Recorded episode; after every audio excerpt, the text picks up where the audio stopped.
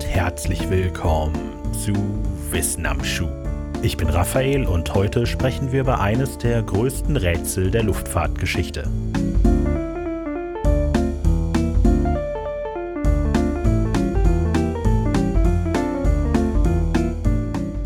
Um Punkt 0 Uhr 42 Ortszeit hebt am 8. März 2014 eine Boeing 777 von Startbahn 32R des Kuala Lumpur International Airports in Richtung Peking ab.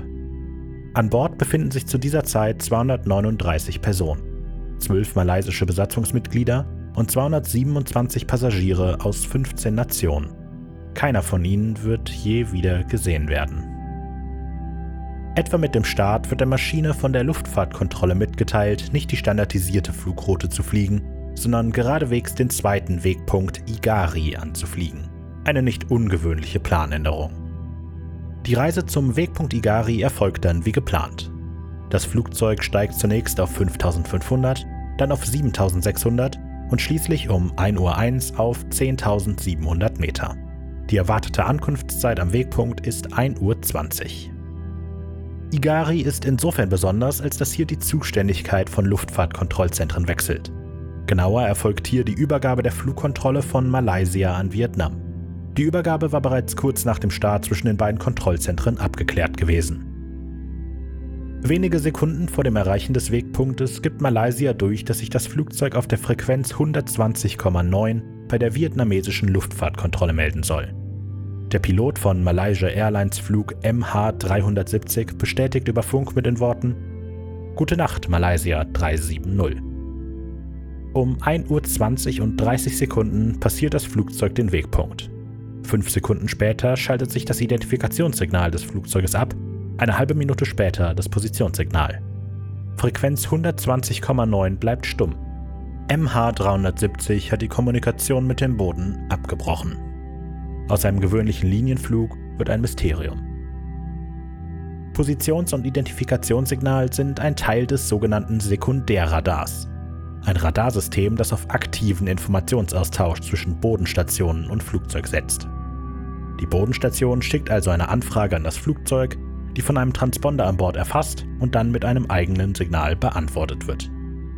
Eine Viertelstunde nach dem Verlust des Sekundärsignals wird auch klar, dass ein weiterer Kommunikationskanal zwischen Flugzeug und Boden nicht mehr funktioniert. Alle 30 Minuten sollte das AK-System automatisch einen Statusbericht über die Abläufe im Flugzeug senden. Die erste und einzige Meldung dieses Systems an die Bodenstation während des Fluges erfolgte planmäßig um 1.07 Uhr. Für das Mysterium um MH370 ist dieses System insofern interessant, als dass ACAS-Berichte über eine Satellitenverbindung zwischen dem Flugzeug und den Bodenstationen gesendet werden. Dafür verbindet sich das Flugzeug beim ersten Start des Systems automatisch mit der Bodenstation und bekommt daraufhin fünf Kommunikationskanäle zugewiesen, die unter anderem für ACAS-Berichte genutzt werden. Haltet diese Satellitenverbindung einmal für später im Hinterkopf. Es ist 1.21 Uhr und Flug MH370 hat sich mitten über dem südchinesischen Meer aus der aktiven Kommunikation mit dem Boden ausgeklingt. Das heißt nicht, dass das Flugzeug komplett verschwunden ist. Zumindest noch nicht. Primärradarsysteme am Boden können den Flug des Flugzeuges immer noch verfolgen. Diese Systeme sind nicht auf eine Antwort der Maschine angewiesen, sondern orten Objekte über die Reflexion der ausgesendeten Radarsignale, ähnlich wie die Navigation von Fledermäusen in der Nacht. Hier kommt das malaysische Militär ins Spiel. Es betreibt das Radarsystem mit den ausführlichsten Daten über den weiteren Flugverlauf. Diese Daten zeigen, dass das Flugzeug zunächst einen planmäßigen Bogen nach Osten beginnt, dann aber abrupt in die andere Richtung zieht und fast eine komplette 180-Grad-Wende vollzieht. Von hier scheint das Flugzeug in einer geraden Linie über Malaysia zu fliegen, zieht dann aber über der Insel Penang ein Stück nach Norden, vorbei an Indonesien Richtung Indien. Von hier fliegt das Flugzeug für 370 Kilometer in einer geraden Flugbahn bis schließlich um 2.22 Uhr malaysischer Zeit und fast auf die Sekunde eine Stunde nach dem Verlust des Sekundärradars das Flugzeug von sämtlichen Primärradaren verschwindet. Obwohl das erste Wendemanöver eindeutig manuell durchgeführt wurde, folgte es danach offenbar üblichen Flugrouten und Wegpunkten. In diesem Teil des Fluges, der nur über das Primärradar beobachtet werden konnte, scheint das Flugzeug einige Male seine Höhe und Geschwindigkeit zu ändern. wobei gerade die Höhenbestimmungen wegen fehlender Kalibration schwierig sind. Während der Richtungsänderung über der Insel Penang wählte sich das Mobiltelefon des Co-Piloten über einen Mobilfunkmast auf der Insel in das Netz ein. Jemand schien dort das Handy eingeschaltet zu haben, nachdem es vor dem Abflug vorschriftsmäßig abgeschaltet worden war. Zu keiner Zeit während dieser Flugphase setzte eines der Telefone von Passagieren oder Crew einen Anruf ab. Für die dritte und letzte Flugphase wird die Satellitenverbindung von vorhin wieder wichtig. Das System prüft nach jeder Stunde ohne Kommunikation mit einem sogenannten Handshake, ob das Flugzeug noch mit der Bodenstation verbunden ist. Quasi ein kleines Bist du noch da? und das Flugzeug antwortet dann automatisch Ja.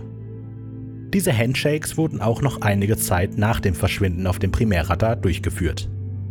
Der letzte vollständige Handshake fand um 8.11 Uhr malaysischer Zeit statt, eine Stunde nach der geplanten Landung in Peking.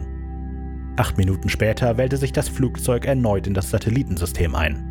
Es wird davon ausgegangen, dass zu diesem Zeitpunkt der Treibstoff ausgegangen war, wodurch das Satellitensystem zunächst ausfiel. Daraufhin aktivierte sich der Notstrom. Das System fuhr für einen kurzen Moment automatisch wieder hoch und wählte sich in die Satellitenverbindung ein. Seit diesem Moment gilt das Flugzeug und alle an Bord befindlichen Personen als verschollen. Leider liefern diese Handshakes nur sehr bedingte Informationen. Das liegt daran, dass sie mit einem einzelnen Satelliten erfolgen. Es kann also nur eine Entfernung zum Satelliten bestimmt, aber keine genaue Position ermittelt werden. Dennoch konnten Experten aus den Daten zwei mögliche Korridore ermitteln, von denen das Flugzeug sein Signal gesendet hatte. Der erste verläuft über asiatisches Festland von Nordthailand nach Kasachstan, der zweite über Indonesien weit hinaus in den Indischen Ozean.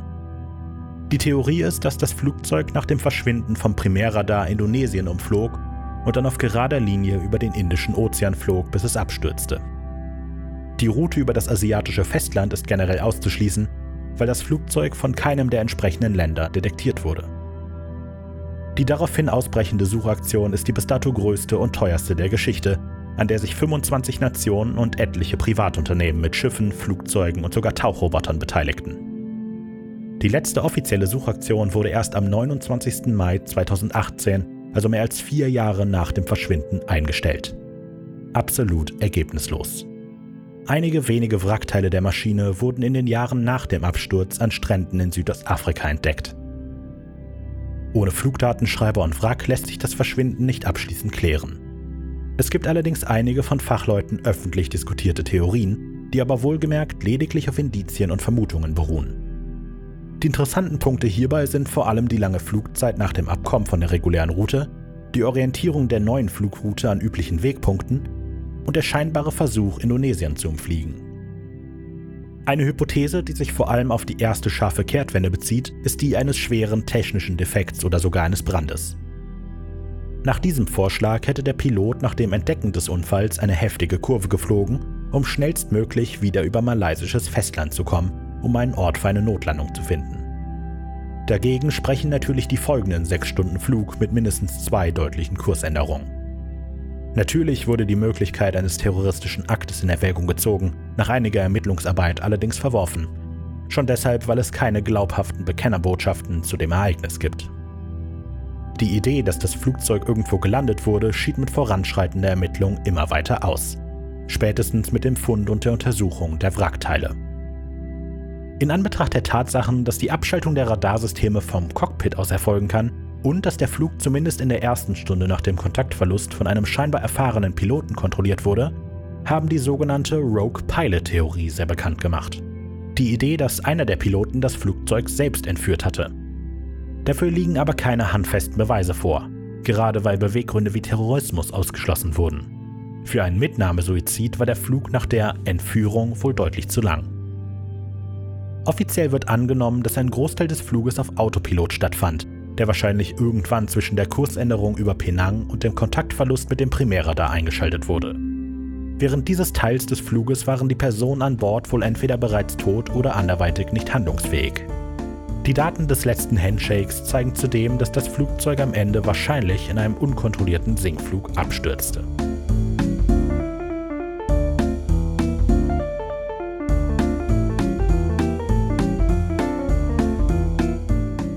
Vielen Dank fürs Hören dieser Folge Wissen am Schuh. Geschrieben, gesprochen und produziert von Raphael Markreiter Musik von Simon Markreiter. Links und Quellen zu dieser Episode findet ihr wie immer in der Beschreibung. Feedback, Kritik oder ein einfaches Hallo gerne an unsere Social Media Kanäle bei Facebook, Instagram und Twitter, überall at wenig originell, per E-Mail an kontakt at wenig-originell.de oder kommt auf unseren Discord-Server, Link in der Beschreibung. Wenig originell produziert außerdem noch den Hörspiel-Podcast Creature Feature, den Videospiel-News-Podcast Bugfix, den Supernatural-Serienbesprechungspodcast The Family Business und den englischsprachigen Musiktheorie-Podcast Sonic Rodent.